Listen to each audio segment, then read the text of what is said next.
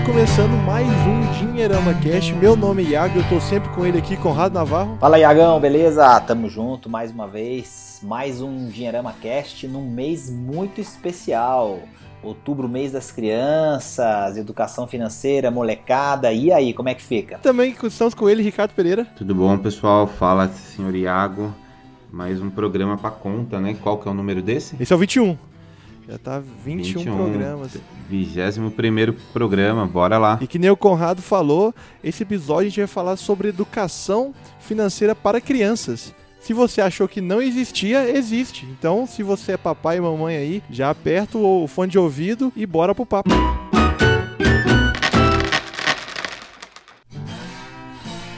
O Iagão, esse assunto é tão legal, cara, porque é, muita gente sempre questiona a gente pedindo dicas, sugestões, é, o que, que ela tem que fazer para poder é, colocar em prática a educação financeira das crianças, se tem uma ferramenta, se tem é, livro, se tem alguma coisa que ela tem que ler, fazer. E o mais legal para a gente começar esse papo, que é a provocação talvez mais, é, talvez mais profunda que a gente possa, pode fazer sobre a educação financeira das crianças, é que a principal mudança que a gente quer ver nos pequenos, ela precisa acontecer primeiro na gente. É, o filho, né, o, o, aquelas pessoas mais novas, as crianças, enfim, adolescentes e tudo mais, eles aprendem muito observando o que os adultos fazem. E aí, para o bem e para o mal. Então tem muitas histórias que a gente conhece de pessoas que observaram péssimos hábitos dos seus pais e aí aprenderam com aqueles péssimos hábitos o que não fazer. E aí, a partir de então, é, organizaram e criaram hábitos mais interessantes com a sua vida. Isso a gente pode falar de dinheiro, a gente pode falar de saúde, a gente pode falar de um monte de coisa. Então é muito é, é comum a gente encontrar gente, por exemplo, que é, a família teve, ou um familiar é, muito próximo teve um problema de saúde em decorrência, sei lá, por exemplo, de é, sedentarismo, e essa pessoa começou a pensar em exercício, começou a praticar exercício porque é, na cabeça dela pensou, poxa, eu não quero terminar como meu pai, ou como minha mãe, ou como alguém é, que eu amo amo tanto e que por não ter feito o mínimo de exercício durante a sua vida, abreviou a sua estada por aqui. Então, com dinheiro não é diferente. A educação financeira das crianças começa com aquilo que a gente faz no nosso dia a dia enquanto adultos. Então, é, é, esse, é, é esse ponto ele é tão importante porque ele é, ele é meio invisível, ele é, ele é óbvio, ele está no contexto do dia a dia sem que a gente possa parar e pensar: será que isso aqui faz sentido? Será que isso aqui vai ensinar alguma coisa? Não, a gente está no piloto automático e as crianças estão aprendendo com a gente a todo instante, não é assim, Henrique? Não, o mais bacana de falar sobre educação financeira para crianças e, e, a forma como as pessoas tratam o assunto, né? Até parece que os adultos, né, tratam a educação financeira assim com toda a inteligência, com todo o conhecimento, né? Quer dizer, é, é algo como você bem disse, Conrado Pai, passando do, dos, né, dos mais dos adultos, né, para as crianças e muito mais por conta do exemplo, por conta das ações do cotidiano, do dia a dia, né? Aquele detalhe que nós sempre falamos, né? A gente é, quando fala de um, de um país com economia estabilizada, com a possibilidade de planejar, é algo teoricamente recente, né? Então é muito provável que a nossa geração né, que é a geração que está tendo, tendo filhos agora, filhos jovens, filhos adolescentes.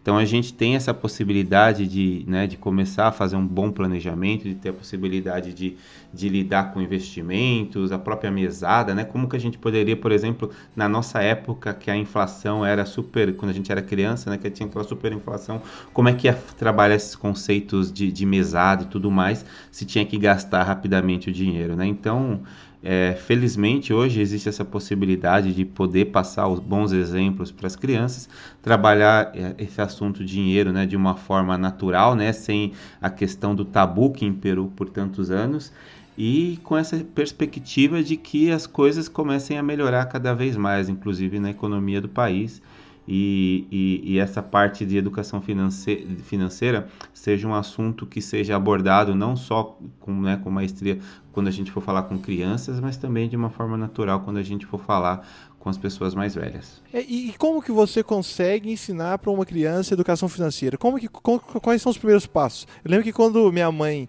ela sempre foi minha grande professora, né, educadora financeira, e o jeito que ela sempre mostrava é, é, é com hábitos de consumo, né, que mostrando que dinheiro é um recurso escasso, que é, para comprar aquilo que às vezes eu via na loja tinha que juntar um dinheiro para poder comprar, que não era sempre que tinha dinheiro. Como que como que é? Você, é, é, o primeiro passo é você colocando esses hábitos de consumo para a criança entender o valor do dinheiro? Perfeito, Iago. Você chamou é, de um conceito que eu gosto bastante, que é entender o valor do dinheiro. Você falou, acho que é, de uma forma brilhante, é o que, que a gente tem que ensinar para os mais jovens. A gente tem que ensinar que as coisas têm um preço, mas que tem muita coisa que tem é valor e preço é diferente de valor. Então, quando eu vou comprar alguma coisa e eu conheço o preço e eu sei o preço e quanto aquilo custa, eu tenho que entender como é que é, eu consigo esse dinheiro dentro do meu contexto é, familiar e é, o quanto esse dinheiro representa do ponto de vista de valor para minha família. Então, quando a sua mãe, por exemplo, sentava com você, eu te mostrava, falava, olha, para a gente comprar isso daqui,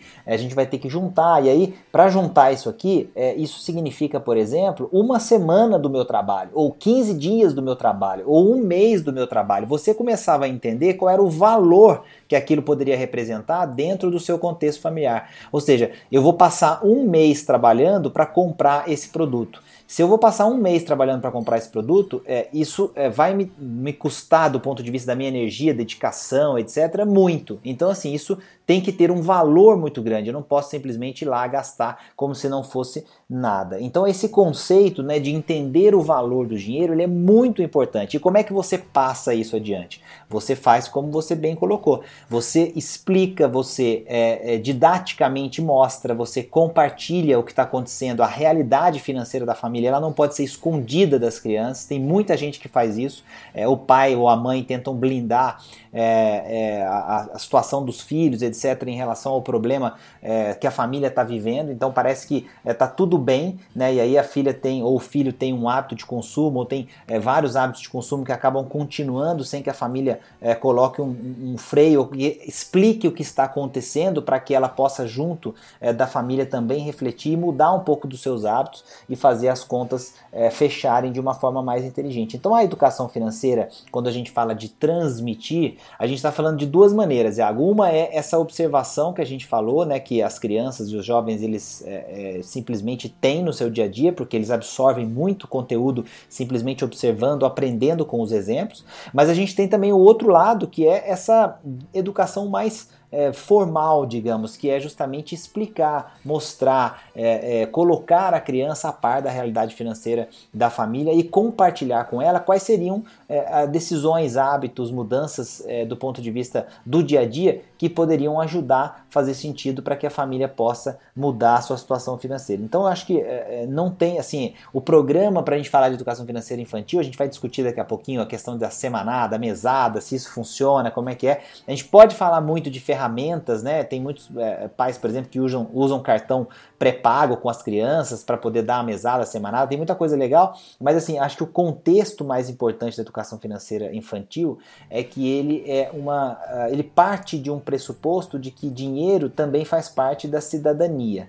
Então, é, é assim como outros assuntos delicados, a gente vai ensinar com diálogo, é, sentando no, no tete a tete ali, discutindo, mostrando, conversando, explicando, né, assuntos delicados delicados, a gente tem vários outros, a gente tem a questão da sexualidade, tem a questão das drogas, tem um monte de assuntos que você é, não, não espera simplesmente que a criança aprenda sozinha, que ela vai ter algumas coisas nesse sentido na escola ou com é, colegas e escutar falar, mas ela vai precisar validar isso com um adulto. A questão financeira é a mesma coisa, não podemos manter isso dentro de uma caixa preta, como se os adultos soubessem tudo e as crianças não soubessem nada e elas tivessem que aprender ou se envolver com isso só depois que elas virassem adultas. Não, e o mais bacana de tudo é a gente ver as crianças, sei lá, tecnologia, criança parece que já nasce sabendo de tudo, né? E os pais ficam, nossa, que meu filho isso, meu filho já sabe fazer isso, já sabe fazer aquilo.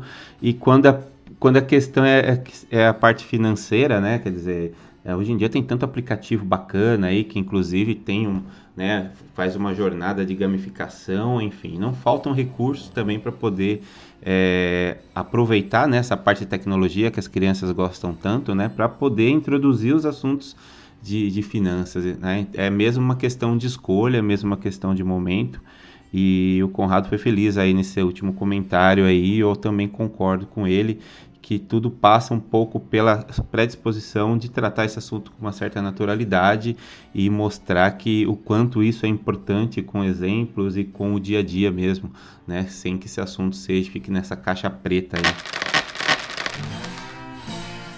Até aproveitando uma deixa que o Conrado falou, é, e também juntando aqui o que o Rick, o Rick comentou, é, hoje então, o que, que vocês acham ou entendem como mesada? É uma coisa que funciona para criança? É, ela, ela, ela vê valor no dinheiro se ela tiver uma, uma mesada, talvez uma mesada é, com um certo limite para entender o que, que ela consegue comprar. Se ela gastar tudo, não vai acabou para o mês, não, só mês que vem que ela vai ganhar de novo.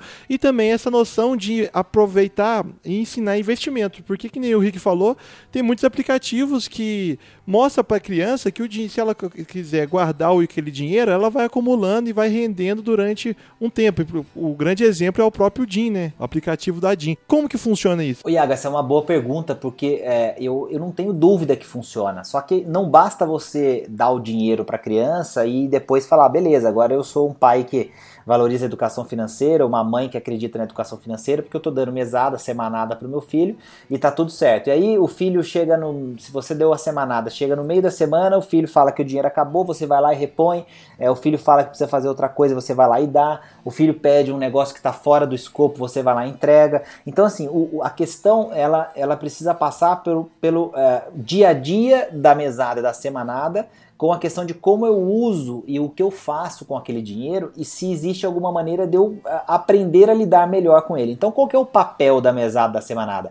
É que a criança, o jovem, comece a entender que ele tem ou vai ter daqui a pouco algumas responsabilidades e que ele precisa lidar com as consequências das decisões associadas a essas responsabilidades. Então, se ele tem um dinheiro que para durar a semana inteira, ele não pode toda semana acabar com esse dinheiro na quarta, por exemplo. E aí alguém vai lá e ajuda ele, repõe, faz tudo. Quer dizer, o que, que ele aprendeu sobre responsabilidade com o dinheiro que era para durar a semana inteira? Que ele não precisa ter nenhuma responsabilidade com esse dinheiro, porque é, alguém vai sempre ajudar e cobrir se o dinheiro acabar antes da hora. Então, a, a importância da semanada e da mesada, e eu falo de semanada, não só de mesada, porque é, principalmente quando ainda a criança ainda está numa fase em que ela não consegue pensar tanto num prazo um pouco mais longo, a mesada pode ser uma coisa um pouco é, estranha. Quer dizer, então a gente tem que ir devagar, né? Começando ali com prazos mais curtos e ensinando é, como é que ela vai administrar os seus próprios recursos e as suas responsabilidades naquele período. E a semanada é ideal para começar, depois você vai aumentar para a mesada e vai mostrar os conceitos. A ideia qual é? É que essa criança ela consiga, é, obviamente, usar aqueles recursos da maneira que ela quiser, então ela vai é, ela não vai ter necessariamente a todo instante a ajuda de um adulto, do pai, da mãe, etc., para poder decidir o que ela quer fazer com o dinheiro, mas é, em consequência ela vai ter que lidar com os reflexos daquelas escolhas. Então, se ela preferiu comprar determinadas coisas no começo da semana, mas chegou ali no meio e o dinheiro todo acabou, obviamente que a família não vai deixar de prover alimentação e uma série de coisas que são necessidades é, é importantes da criança para ela poder manter é, o seu crescimento e tudo mais. Mas é, ela vai deixar de participar de atividades de grupo, por exemplo, com os amigos, que usariam dinheiro para fazer alguma coisa e ela não vai ter mais, ela, ela já gastou.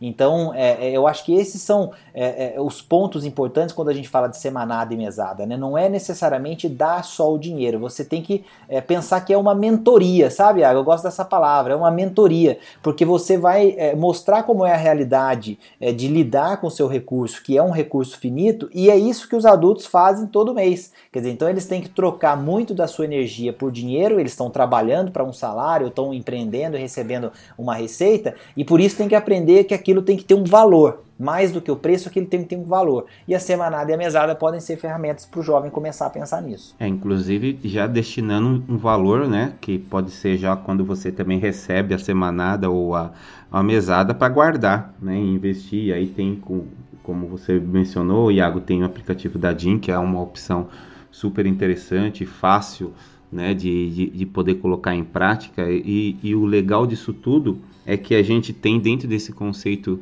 de mesada e tudo mais, a, a, a forma, uma forma, assim, vamos dizer assim, prática, né, de, de, isso que você coloca no dia a dia, de condicionar a, a, né, a criança ou enfim aquela pessoa que está recebendo a mesada a ter assim a, a, colocar na prática o dia a dia a questão dos gastos e tudo mais. Mas é importante que isso não fique condicionado né à tarefa de casa a determinadas coisas. Até pouco tempo atrás eu lembro que virou meme uma uma imagem de um pai que tinha tabelado lá, que se ele arrumasse a câmera um real, era alguma coisa assim, não sei se vocês lembram disso, Nossa, né? isso, eu lembro disso, Rick, você, você tocou num ponto importantíssimo, né? O que você tem que fazer, você tem que fazer, né? Não adianta pôr preço, né? Pois é, né? Então quer dizer, só faço eh, né, essa questão da, da premiação por fazer coisas que são obrigações dele no dia a dia, né? Então isso é perigoso, é um exemplo que acaba passando, né, para outras coisas do dia a dia, né? A criança aprende muito pelo exemplo, como a gente estava falando agora há pouco e condicionar isso a uma premiação, né, coisas que são da obrigação, é muito perigoso. Em, em relação a vocês, você, ambos são pais, já teve experiência até de, acho que o Rick até é uma filha mais velha, né? Como que foi a experiência de vocês na hora de você explicar a relação do dinheiro, o valor? Você encontrou dificuldade ou foi realmente um papo tranquilo, sem nenhum estresse assim dentro de casa? O Rick, eu acho que você tem um exemplo legal para dar, e melhor que o meu, porque o meu por enquanto é aquela coisa, a, a Laura Novinhas, que é minha filha, né? é, tem cinco anos e a outra tem vai fazer 11 meses e é que tá gritando aqui no fundo de vez em quando. Vai vazar uns áudios dela aqui no nosso tá podcast. participar também. Tá né? querendo participar. Tá, Mas dar, assim, eu. É, eu já vejo, Rick, na Laura com 5 anos, que assim, o assunto de, de, de grana, de dinheiro, essa coisa de, do cofrinho, nos, nos aniversários ela ganha, é, ela já tem uma curiosidade muito grande para entender isso, né? O que, que é o dinheiro, por que, que a gente tem o dinheiro, quando a gente compra, de onde vem o trabalho, quer dizer, ela já tem algumas, algumas conexões que ela consegue fazer. Mas com a, a Raíssa na adolescência, eu imagino que você já viveu muito essa fase e já tem assim até alguns, é, né, alguns resultados práticos de como é que é isso na prática. É, pois é, a Raíssa tem 14 anos já, né? Já tá uma mocinha, né? Daqui a pouco começa a trabalhar. A gente sempre brinca com ela né, que, que é importante ela ter né, essa perspectiva de vida e tudo mais. E desde criança, assim, sempre foi uma coisa bem tranquila, né, principalmente no relacionamento com ela, ela acompanhava bastante o nosso trabalho. E começou também com a, com a, quando pequena a questão do porquinho, né, aquela coisa lúdica. Naquela época ainda não tinha tantos aplicativos, né, essas coisas que hoje são bem mais fáceis. Hoje ela já tem a ela tem um, um cartão pré-pago que a gente coloca lá um valor para ela mensalmente, né? E ela vai gastando dentro das, né, dentro, parece alguma coisa, vai sair com as amigas, vai no cinema, ela gosta bastante de livro, acho que grande parte do, do dinheiro que ela, que ela ganha, ela gasta, acaba gastando com livro. É, recentemente ela passou por uma experiência bacana, que eles fizeram um projeto na escola de empreendedorismo, então eles criaram uma, é, mas como se fosse um, não é uma loja, mas enfim, um, eles venderam lá dentro da feira de ciências, venderam waffles. Inclusive foram, tiveram o maior faturamento da, da feira e acaba, cada um ficou com 250, 300 reais, é mais ou menos isso.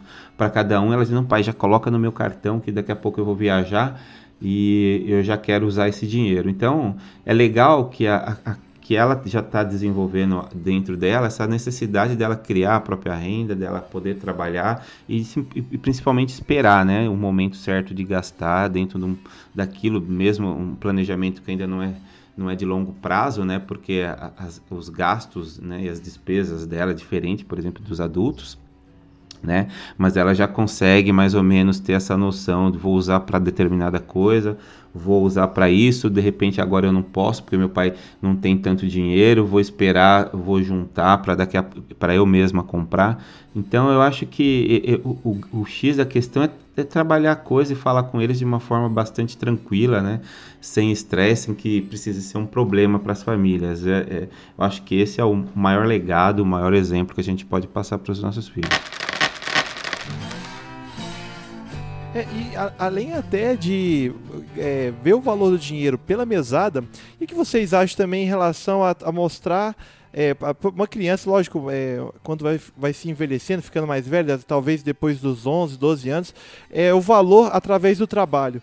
Teve uma coisa que eu lembro que quando eu era pequeno, é, eu acho que foi em 2006, na época que era é, a Copa do Mundo, né? As figurinhas da Copa do Mundo. Isso aí me marcou bastante, que eu lembro que é, normalmente tinha trocar figurinha na praça, virou uma febre, e, os, e as figurinhas de escudo que, os, que eram brilhantes, né? Eram escudos das seleções. Elas normalmente o pessoal tava vendendo por fora, vendendo lá, em vez de, em vez de trocar, tava vendendo por 3 reais. Aí eu lembro que eu, junto com meu pai, descobrimos que se a gente comprasse pela pela fabricante né, da figurinha, a gente comprava cada figurinha por 10 centavos através dos correios. Né? Eles, a gente falava quais figurinhas a gente queria e pedia para entregar em casa. E, e, eu lembro que na época a gente pediu as figurinhas para completar lá o meu álbum e também as figurinhas, todos os escudos de todos os times. Eu lembro que tinha, a gente gastou, acabou gastando uns 10 reais em figurinhas e chegou lá e a gente fez a festa, porque cada figurinha a gente conseguiu vender por 3, por 5. Eu lembro que a gente vendeu a figurinha até da seleção brasileira, do escudo da seleção brasileira por 10 reais. E assim, quando eu, quando eu vi isso, eu tinha o que? Eu tinha é, 10 anos.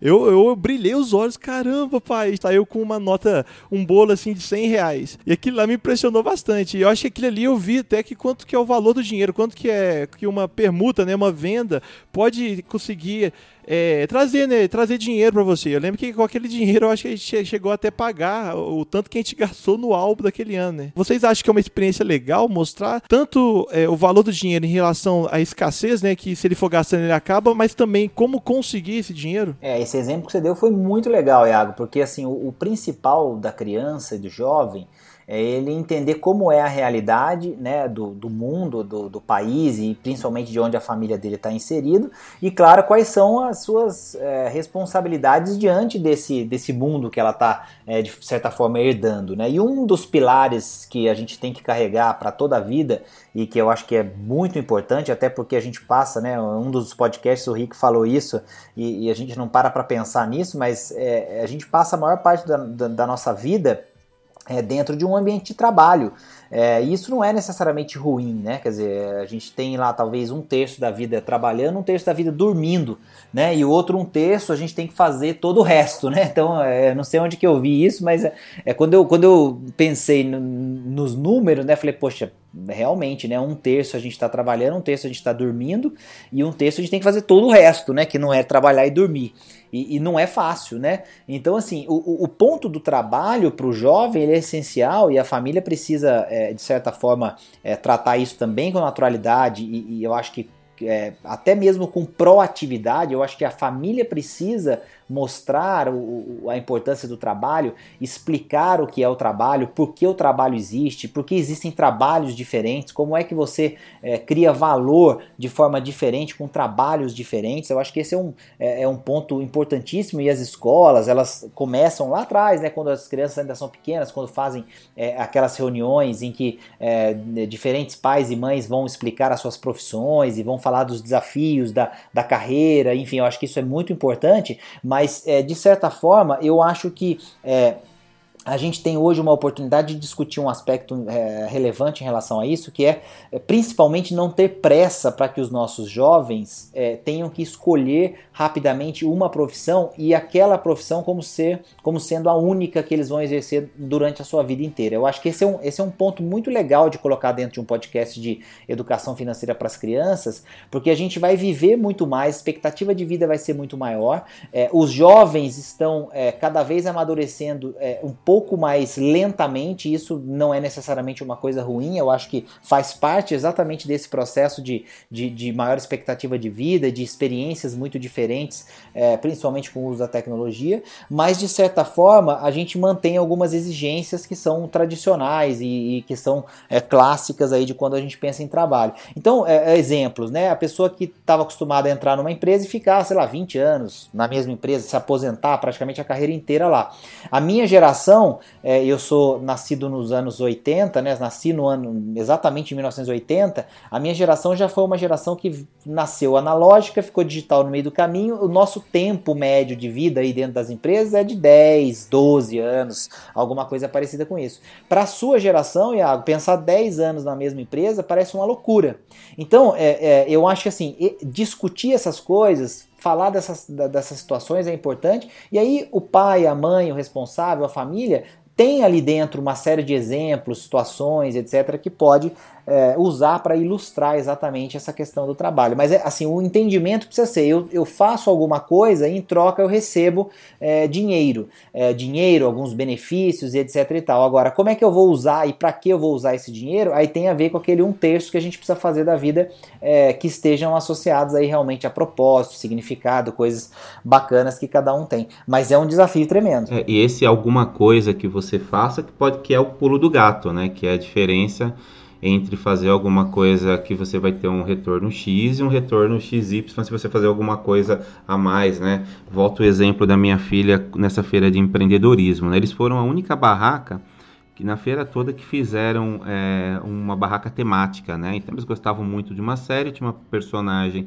da série que era apaixonada por waffles, então eles fizeram toda a, a, a, a barraca com fotografia da, da personagem, tinha um lugar que as, que as crianças podiam comer o waffle, tirar uma fotinho especial, eles foram atrás de patrocinadores, então eles perceberam que o esforço deles, né, foi recompensado e eles tiveram faturamento, sei lá, duas vezes maior que quem ficou, né, a, a, em segundo é, a segunda barraca que mais faturou.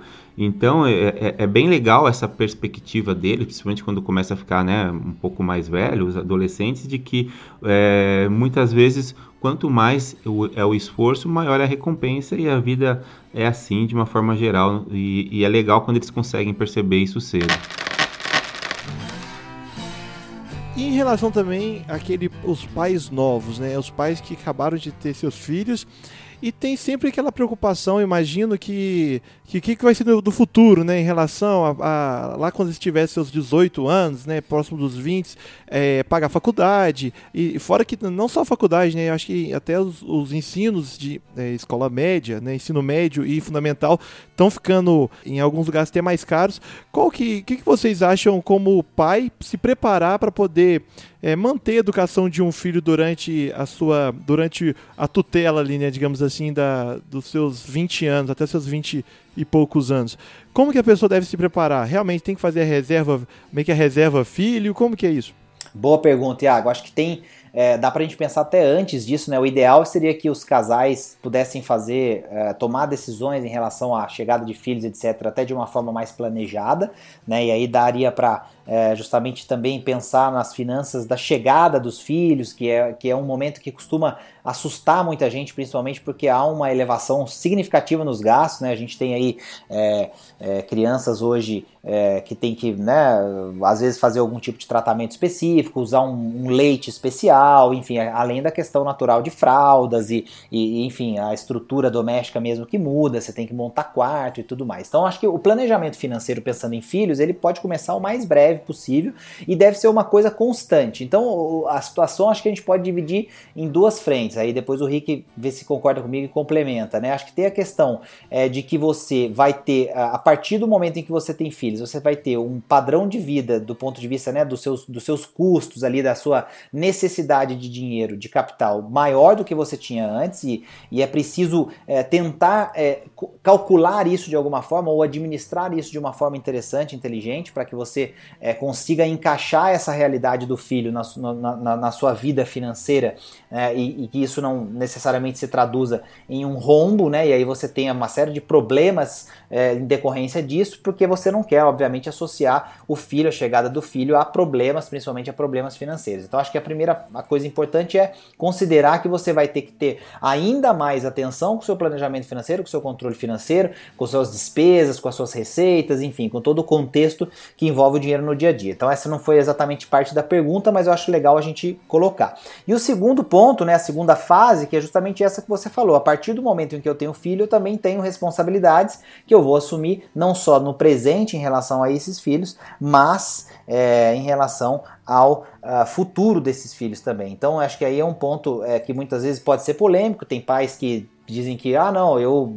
vou dar o máximo que eu puder para eles hoje, colocar eles aí para estudar e aí depois eles se viram. E tem pais que já têm uma preocupação um pouco maior e, mais, e, e melhores condições também, obviamente, e querem construir uma reserva é, para poder justamente ajudar nos primeiros passos desse filho depois que é, começar a pensar em se inserir no mercado de trabalho. Eu acho que ambas as visões precisam ser respeitadas, mas é, aquele pensamento mais planejado, ele eu acho que é mais é, inteligente, até porque vai dar menos trabalho para os pais depois lá na frente, afinal de contas, quando você se preocupa, você também está praticando a educação financeira desde cedo. Então o filho tende a valorizar mais esse esforço, a prestar atenção é, nesse esforço com mais é, carinho e aí, obviamente, valorizar isso lá na frente e não ser aquele filho que eventualmente fique toda hora dando trabalho precisando de dinheiro, pedindo dinheiro, enfim, fazendo coisas nesse sentido que a gente sabe é, como é que funciona e como, é, é, infelizmente, são a, é a realidade de muitas famílias. Então, é, não tem muito segredo, né, Rick? A, a pessoa tem que